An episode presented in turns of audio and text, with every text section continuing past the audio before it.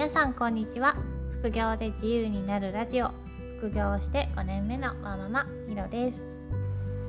今日は仕入れる時の利益本の見つけ方。何をフックにしてこれを調べてみようって思うかについてお話ししたいと思います。フックというのは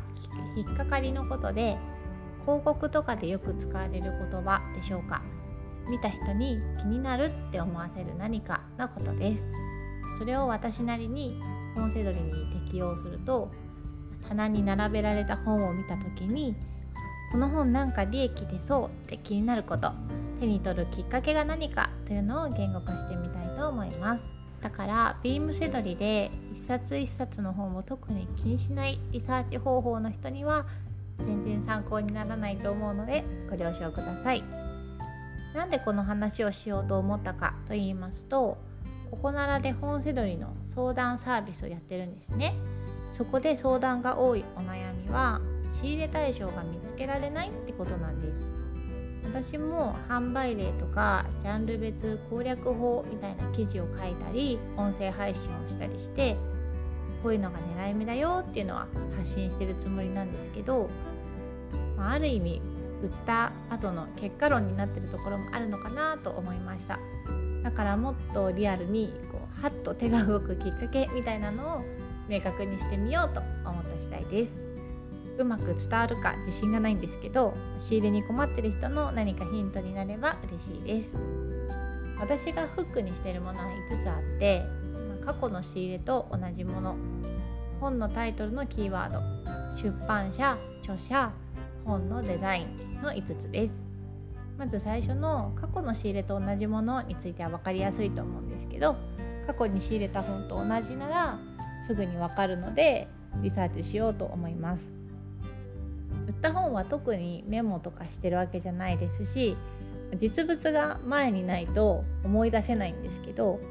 本棚の中に過去販売した本が並んでたらほぼ見逃さない自信はあります。もちろん過去に仕入れた時から相場が落ちてる可能性もあるので仕入れる前にはちゃんと相場リサーチするんですけどね。本セドリの経験が増えるにつれて過去に仕入れたものに出会う確率っていうのは増えるのでどんどん仕入れはやりやすくなります。だから今なかなか見つけられないなって思ってる人もずっとその状態じゃないのでそういう意味で希望を持ってもらえたら嬉しいです。過去と同じで気になったものを仕入れるというのは今始めたばかりの人にはそんなに参考にならないと思うのでさらっと次に行きます。次は本のタイトルのキーワードです。今まで売ったことないリサーチしたことない本は半分以上はタイトルで見つけてると思います。どんなキーワードだったらいいのかっていうのは、まあ、たくさんあるんですけどブログのジャンル別攻略法の記事にジャンルごとにまとめています。例えば教育系だったらアクティブラーニングとかインクルーシブ教育とか学級経営校長先生とか入ってたらいいなと思います。結構流行りもあります。芸術系だったら古文書とか演劇とか映画論とか。哲学だったらもうそのまま哲学者の名前とかあとはなんとか全集とか。歴史だったら戦争時代とか近現代を連想させる固めのタイトルとか。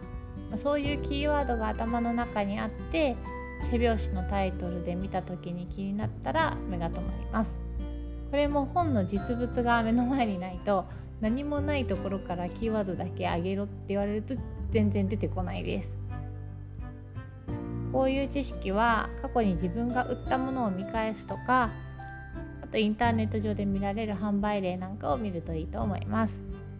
まあ、Amazon で価格順に並べて高額で売られてるものを見ていくっていう手もあるんですけど、うん、あんまり身にならないかなと思います。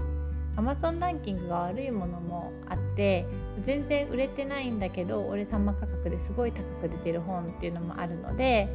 あと本は種類が多いんですよね。だから見ていくのは結構大変です。私は Amazon 上でリサーチするよりも店頭に行く方が勉強になるかなと思います。3つ目は出版社です。たくさん本を売るうちにこの出版社はよく出会うなっていうのが分かってきます。ま、利益本が多い出版社だったり出版社ごとの特徴みたいなのがわかるんですよね。この出版社は一般向けの実用書が多くて定価が1500円以下ぐらいで全然高くないから期待が薄いなとかこの出版社は哲学の専門書が多いなだから期待ができるなとか分かってくるので出版社で気になって手に取ることもあります。